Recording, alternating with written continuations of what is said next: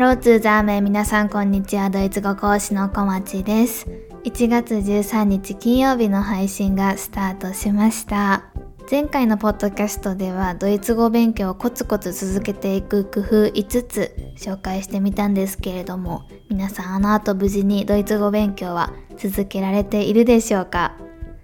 私はですねドイツ語はもちろんなんですけれども今年はフランス語をちょっと前回とかその前とかも少しお話ししたかもしれないんですけど去年の末ぐらいから勉強をし始めていてで今年も引き続き頑張っていくぞっていう目標を立てているのでいろんな工夫をですね前お話ししたのも使いながら頑張ってやっています。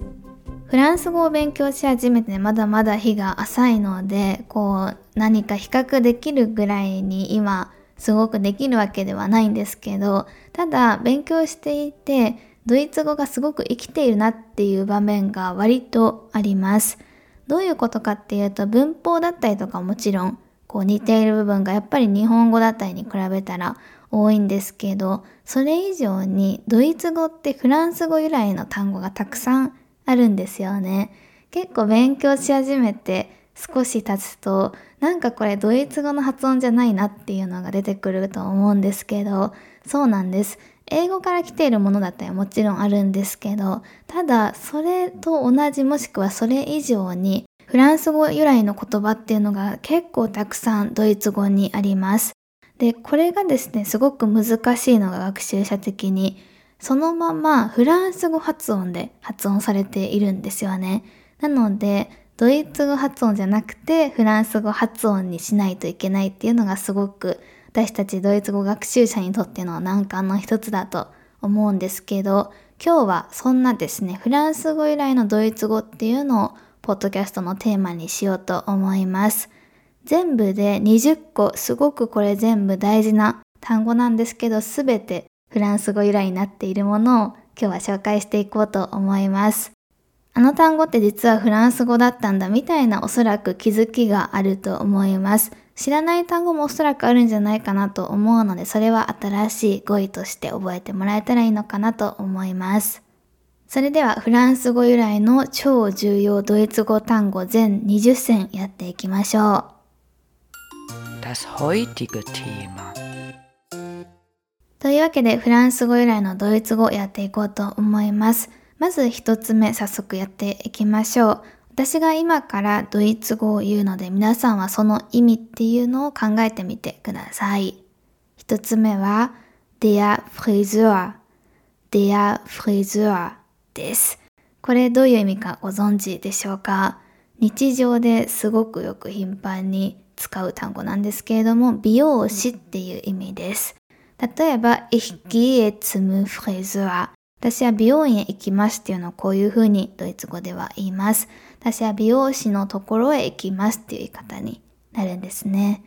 ich gehe zum Friseur です。これ実はフランス語由来なんですよね。ただ私フランス語勉強していてすごくびっくりしたのが美容師っていう単語を私習ったんですけど授業でこのフレーズワーじゃなくて違う単語をね、勉強しました。この発音が合ってるのかちょっとわかんないんですけど、コアフーっていうのをこう勉強して、あ、フレーズワーじゃないんだっていうのをすごく気づきました。だからこのフレーズワーは実際に使われてるのか使われてないのかはそこまで聞けてないんですけど、ただ多分このコアフーの方がフランスではよく使われている美容師なのかな。で、ただドイツ語の方に借用語として入ってきているのはフリーズワになります。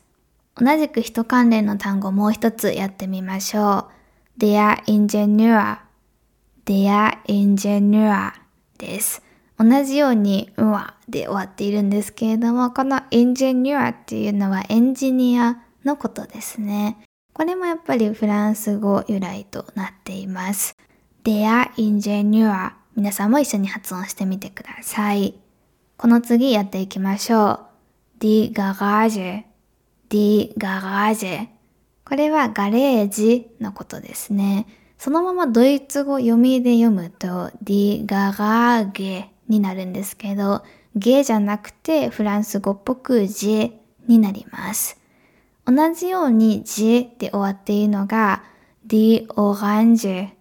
die Orange もう一つの次の単語になります。これはオレンジっていう意味です。前にこう発音よく訂正する単語っていうのをポッドキャストやったことがあるんですけど、その時にも出てきました。die Orange です。気をつけてほしいのが一回ポッドキャストでも言ったんですけど、色を表すオレンジ色のって言いたいときは、オランジじゃなくて、オランジュ、オランジュ。最後がうに近い音になるので注意してください。5つ目の単語、次やっていきます。die Saison, die Saison です。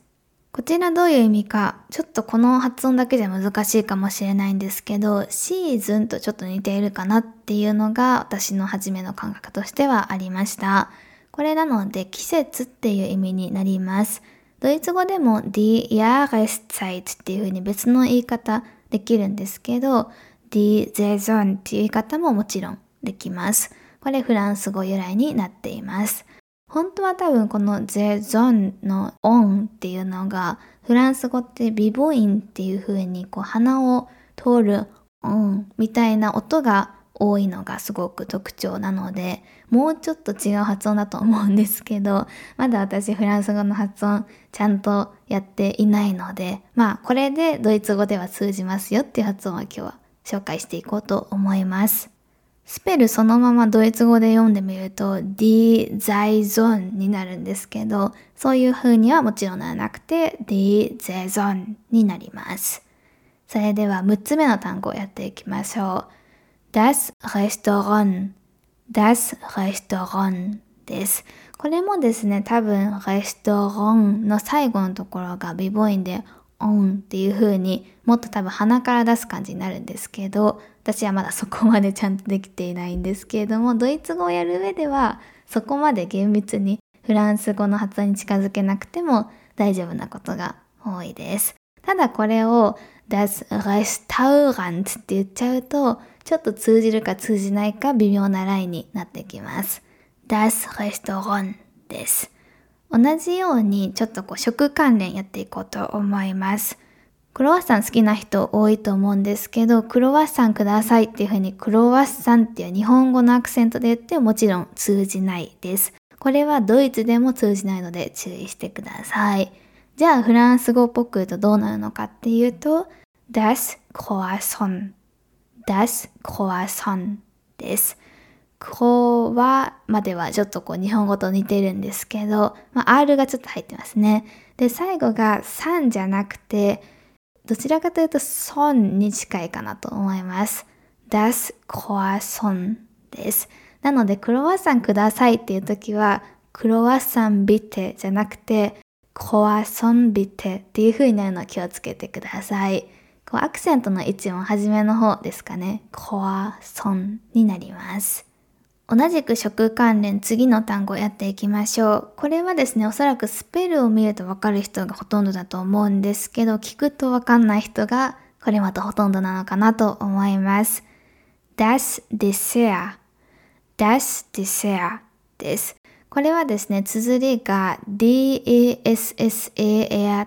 なんですけど、デザートっていう意味になります。おそらくスペル見ると皆さんあっていう風になると思うんですけど、これドイツ語でちなみに言うこともちろんできて、die Nachspeise っていう風に言うこともできます。die Nachspeise です。Nachtisch っていう風に言うこともありますかね。ただフランス語から取ってきた das Dessert っていう言い方もできるので、まあ、全部覚えていると間違いないかなと思います。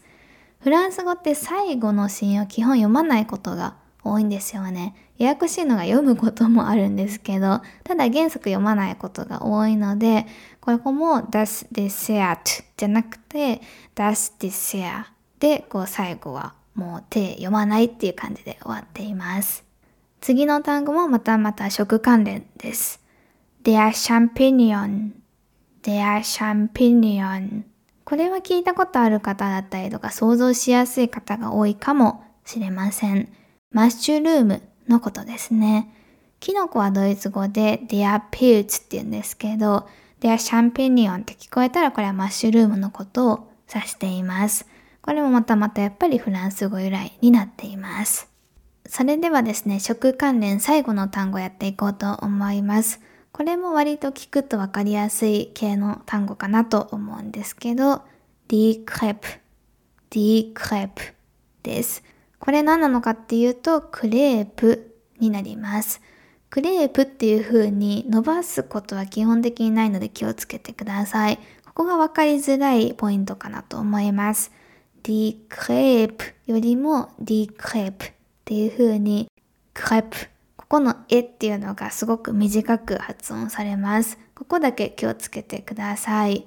よくドイツの屋台でクレープ売ってるんですけど、そこもやっぱりこのクレープっていう風に書いてあります。ここまで大丈夫でしょうか？残り9個ありますので、またまた続けてやっていこうと思います。これまでですね、すべて基本的には名詞だったんですけど、次の単語は形容詞になります。皆さんはどういう意味か想像してみてください。シャマンチュ、シャマンチュです。これはですね、チャーミングなっていう意味です。これもまたそのスペルを見ると割とわかりやすいかもしれません。すべてのスペルは概要欄に書いてありますので、よかったらそこを見て視覚的な情報も一緒に得てみてください。シャーマンチュです。次の単語行きましょう。次はこれも割と聞いて、どちらかというと想像しやすいと思います。ディバランス、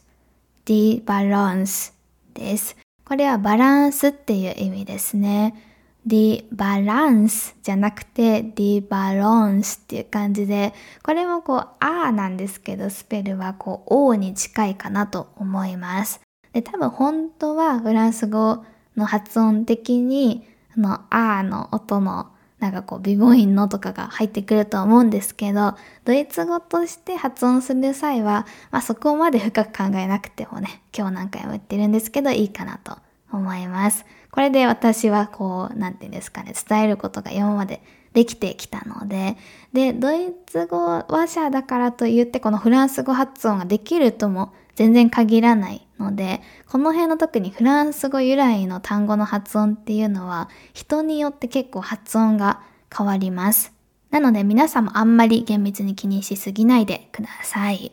というわけでこの次の単語進んでいきましょう。この単語はですね、私がフランス語のレッスンを受けていて、え、これドイツ語と一緒だっていう風に、まさかこれが一緒だとはっていう風に驚いた単語になります。他は割と、あ、これフランス語由来だなっていうの分かってたんですけど、これはですね、全然気づいていなかったです。それがこちらです。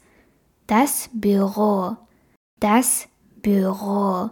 これですね、実はそのフランス語の教科書で出てきたんですよね。ただ、ウーウムラウトはあのフランス語にはないので、スペルがちょっと違います。ただ、発音は一緒です。ビューローなんですけど、フランス語だと、ベウエアエアウになります。このエアウっていうのがオーっていう発音になるんですけど、なのでちょっと違います。ただ、発音は一緒なので。で、かつ意味もオフィスっていう意味で全く一緒で、確かフランス語はもう一つ別の意味があった気がするんですけど、ただオフィスっていう意味もあります。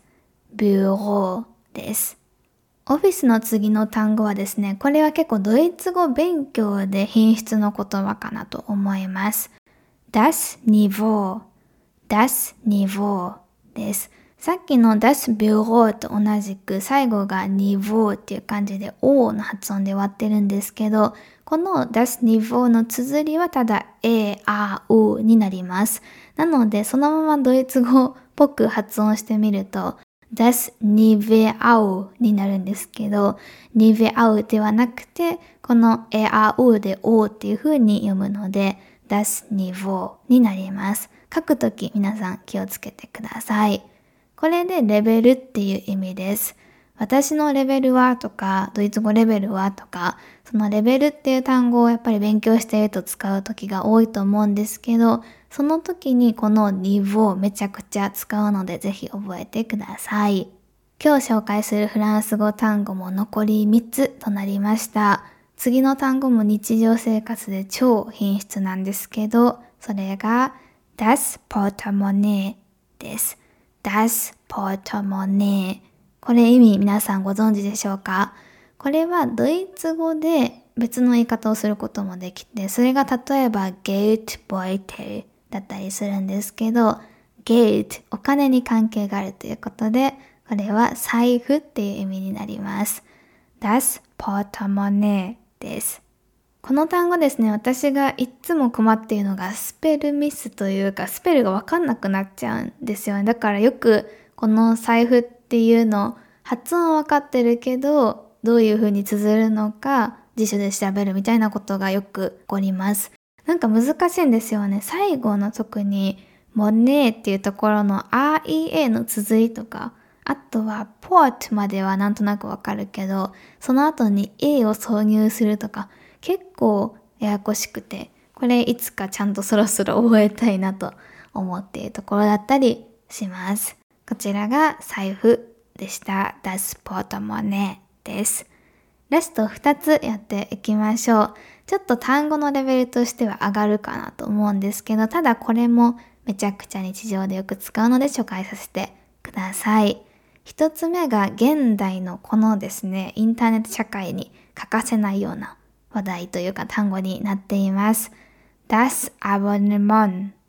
das Abonnement です。これ聞いたことありますかね？これはどちらかというと見ることが多いかなと思います。ちなみにこれを動詞にすると abonnieren っていう動詞になります。これも聞いたことある人多いかもしれません。こちらはですね、サブスクっていう意味です。定期購読ですね。例えば私のサブスクとしては2つかなやっているものがあるんですけど1つが仕事でよく使う Adobe のイラストレーターっていうソフトがあるんですけどそれ私はサブスクしています毎月定額料金を払うのでそのサービスを使えるっていう有料会員っていう感じですかね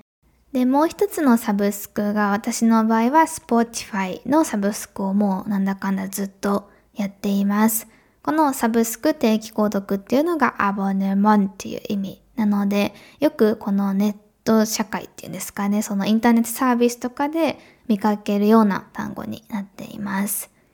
ここまで大丈夫でしょうか？なんとラスト一つになりました。最後はですね、これもすごくよく使うんですけど、das Engagement, das Engagement です。で、これもやっぱり動詞っていうのがありまして、動詞だと sich engagieren で使うことが多いです。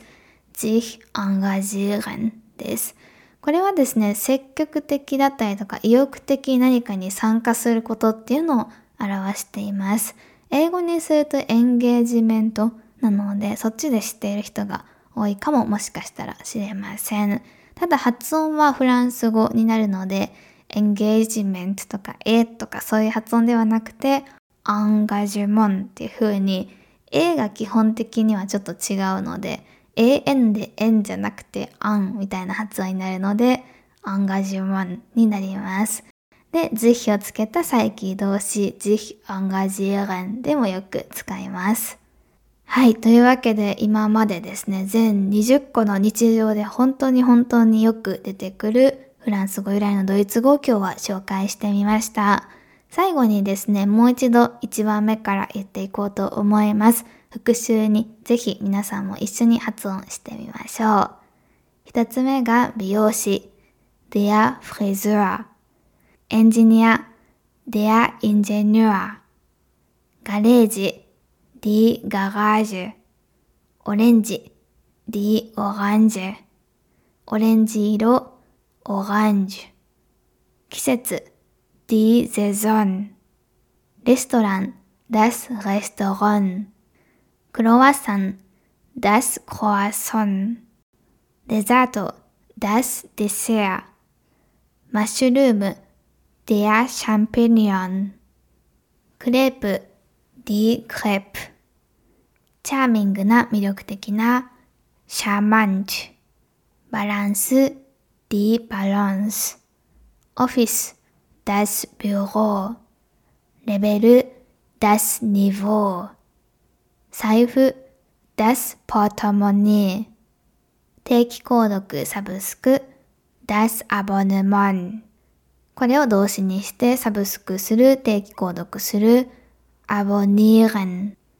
積極的、意欲的な参加 das Engagement 積極的、意欲的に参加する動詞にして sich engagieren はい。というわけで今日はですね、フランス語由来なんですけれども、本当によくドイツ語の日常で使う単語を20個紹介してみました。ここでやっぱりどうしても難しいのがフランス語の発音に合わせていかないといけないっていうところだと思うんですけど、ただ本当に何度もですね、今日のポッドキャストでも言ったように、ドイツ語母語話者がフランス語ができるわけではもちろんありませんので、ドイツ語母語話者なりのフランス語の発音になっているだけで、それが、じゃあフランス語の正しい発音で言わないといけないのかっていうと、そういうわけではないです。なので、こういった単語って、本当にいろんな発音の例っていうのが、公式の辞書とかでも載っていたりしますので、それだけ人によって、どういうふうにこの発音を解釈して、自分のドイツ語として言っていくのかっていうのは、いろんなパターンがあります。ただ元のフランス語発音になるべく近づけようっていう意識があるのは間違いないことなので、今日のポッドキャストがそういったですね、フランス語発音に近づけようっていう皆さんの発音の何か助けになったら嬉しいなと思います。今日のポッドキャストはここまでで終了となるんですけれども、最後に一つ皆さんに今日は宿題があります。House of Garden です。宿題です。何かっていうと、去年もこの時期にやったんですけれども、なんと明日14日と15日、2日間に分けて共通テストが行われます。おそらくですね、このリスナーさんの中にも受ける方がいるんじゃないかなと思います。この高校の方からこう何かメッセージをもらうことは確かに稀ではあるんですけど、ただいないわけではないんですよね。で、ドイツ語で受験しますっていうメッセージも結構何通か来たことがあるので、おそらくドイツ語でね、明日、明後日受験される方いるんじゃないかなと思います。もし聞いていたら頑張ってきてください。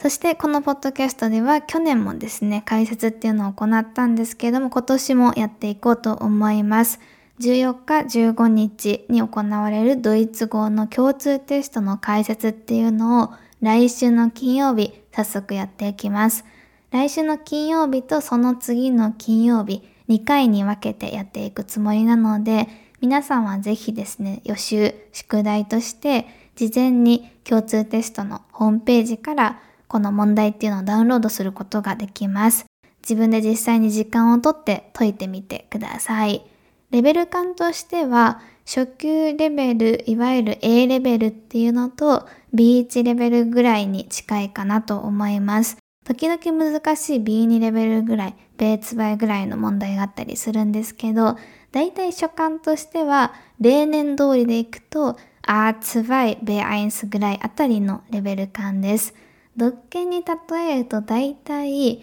3級、2級あたりの問題になるかなと思います。ぜひ力試しにやってきてみてください。そして私のポッドキャストの解説を聞きながら答え合わせ、そして間違い直しができるとさらに勉強に役立つかなと思います。